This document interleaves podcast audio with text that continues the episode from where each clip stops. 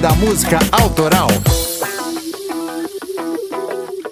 Eu ponho minha camisa preta, eu ponho minhas luvas pretas, eu ponho minha touca preta, eu pego a minha 12 de cano cerrado, eu desligo os faróis do carro, estou prestes a dar uns tiros, estou prestes a mandar uns tiras para a vala. Eu sou um matador de polícia. Antes você do que eu, foda-se a sua brutalidade. Eu sei que a sua família está sofrendo. Fodam-se eles também. Essa noite nós vamos acertar as contas. Eu sou um matador de polícia. Essa é a parte 1 da letra da música Cop Killer, escrita pelo rapper Ice-T e lançada em 1992 pela banda americana Body Count. Essa semana está fazendo 29 anos que um presidente americano falou pela primeira vez sobre canções de protestos que batiam de frente com os interesses do governo. Aqui é o Gilson De Lázari e esse é mais um Drops do Clube da Música Autoral.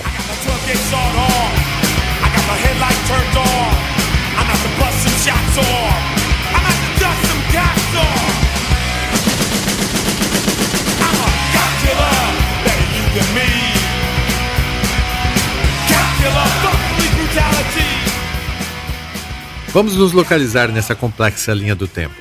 Body Count é uma banda americana de rap metal formada em Los Angeles, Califórnia, em 1990, liderados por Ice-T ao lado do guitarrista Ern C. Ice-T se chama Trace Lauren Morrow. A história dele é repleta de dramas. Na infância ficou órfão, sofreu racismo, foi para o exército, onde conheceu o hip hop, foi membro de gangues, organizador de festas, traficante, foi condenado e preso injustamente e libertado posteriormente. Cara, são muitas histórias que podemos e devemos contar em um episódio completo do clube. Mas vale destacar que Ice-T é um justiceiro social e acredita a música como salvadora de sua vida.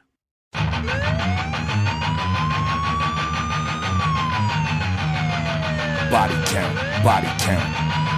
Body count. Yeah, body motherfucker! Count. Body count. Body count. Body count. Body count. Body count. Body count. Body count, nigga! Body count.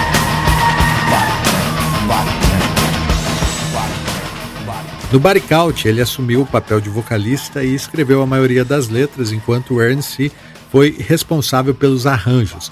Devido à influência do rapper, o Barry já nasceu grande, com um contrato com a Warner Bros. que estava ciente sobre o conteúdo, entre aspas, pesado das canções daquela banda. O álbum Count foi lançado dia 31 de março de 1992, sem grandes expectativas por parte da gravadora. Pouco mais de um mês depois, um grupo chamado The Combined Law Enforcement Association of Texas, com a intenção de defender a moral e os bons costumes americanos, convocou um boicote ao body count, o que gerou polêmica e fez as vendas do disco disparar. O álbum foi certificado como disco de ouro já no mês seguinte, quando também alcançou a posição 26 na parada entre os álbuns mais vendidos.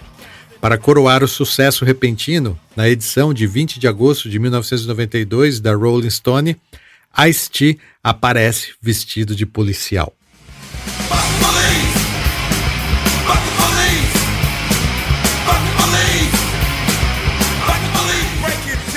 Dá uma ligada na terceira parte da letra. Foda-se polícia, em nome de Daryl Gates em nome de Rodney King, em nome de todos os meus manos, em nome da sua liberdade, não seja uma bicha, tenha um pouco de coragem, porra, e cante comigo. Cop Killer.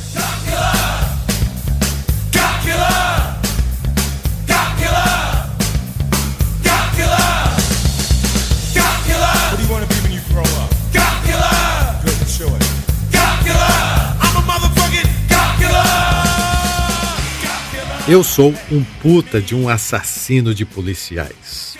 Bem polêmico, né? Vamos combinar. Essa é mais uma música de protesto motivada pelo caso Rodney King. Digo mais uma porque Killing the Name também foi motivada pelo caso. Se quiser saber mais, sugiro que ouça o episódio 33 do clube que fala sobre Killing the Name e sobre a banda Rage Against the Machine. Mas o furor sobre essa música aconteceu mesmo quando o presidente George W. Bush, pressionado para que se posicionasse, né, até porque aquele ano era um ano eleitoral e ele disputava contra o desafiante, o democrata Bill Clinton. Então ele foi lá no dia 29 de junho de 1992 e disse, abre aspas, me oponho àqueles que usam filmes, discos, televisão ou videogames para glorificar o assassinato de policiais. É doentio. Não me importa quão nobre seja o nome da empresa. É errado para qualquer empresa emitir registros que aprovam o assassinato de policiais. Fecha aspas.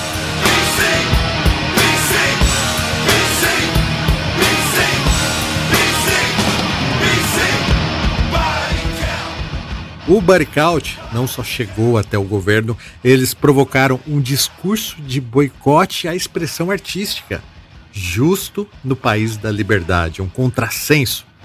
Esse discurso está fazendo 29 anos e é notório, porque até então os rappers e demais artistas eram ignorados. Vale lembrar também do Parental Advisory, um rótulo que era impresso na capa desses discos aí como um aviso aos pais que ali havia conteúdo sensível que poderia influenciar o seu filho. No fundo, a gente já sabe, né, que esse rótulo aí mais promovia os álbuns do que os prejudicavam. Entre os rappers, ter o selo em seu trabalho era uma questão de honra, pois credenciava o ativismo, que foi muito forte nos anos 90.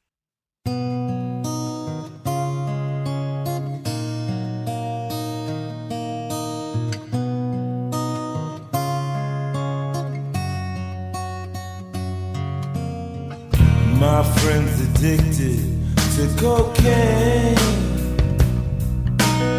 Smokes day and night, drives insane. Mas quem pensa que Ice-T, o Barkout, não teve consequências está enganado. No discurso, Bush deixava bem claro que não importa quão nobre seja o nome da empresa, aquilo era errado. O presidente dos Estados Unidos pegou no ponto fraco. A Warner Bros. Records Moral da história: começou um boicote. Maricaut foi removido das prateleiras de uma loja em Greensboro, na Carolina do Norte, depois que a polícia local disse à gerência que eles não iriam mais responder a nenhuma chamada de emergência na loja se ele continuasse a vender aquele álbum. Os protestos se espalharam pelo mundo. Em julho de 1992, o comissário de polícia da Nova Zelândia tentou, sem sucesso, impedir um show do Ice-T argumentando que, abre aspas, qualquer pessoa que vier a este país pregando a morte de policiais não deve ser bem-vinda aqui, fecha aspas. A controvérsia atingiu o ponto em que as ameaças de morte foram enviadas aos executivos da Warner e também aos acionistas que ameaçaram se retirar da empresa. Pressionado de todos os lados, Ice-T, por livre e espontânea pressão, decidiu remover Cop Killer do álbum. Essa decisão foi recebida com críticas de outros artistas que ridicularizaram Ice-T por ter cedido à pressão do governo.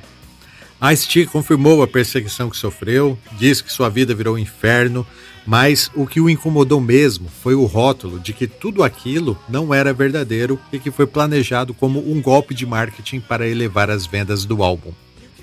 Aspas. Eu não queria que minha banda fosse rotulada, pois essa é a única razão pela qual o disco foi vendido. Cop Killer simplesmente saiu do controle. E eu estava cansado de ouvir dizer que fizemos isso por dinheiro. Não fizemos. Eu dei a letra e foda-se. Sabe de uma coisa? Vamos seguir em frente. Vamos voltar aos problemas reais. A polícia continua por aí matando pessoas. Fecha aspas. Para encerrar esse Drops, claro que não poderíamos deixar de ouvir Cop Killer na sua versão original de 1992. Aqui é o Gilson De Lázari e foi um prazer falar de música com você. Até a próxima. This next record is dedicated to some personal friends of mine, the LAPD.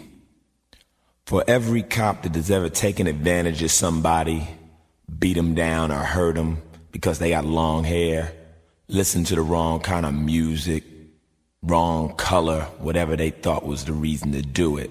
For every one of those fucking police, I'd like to take a pig out here in this parking lot and shoot them in their motherfucking face.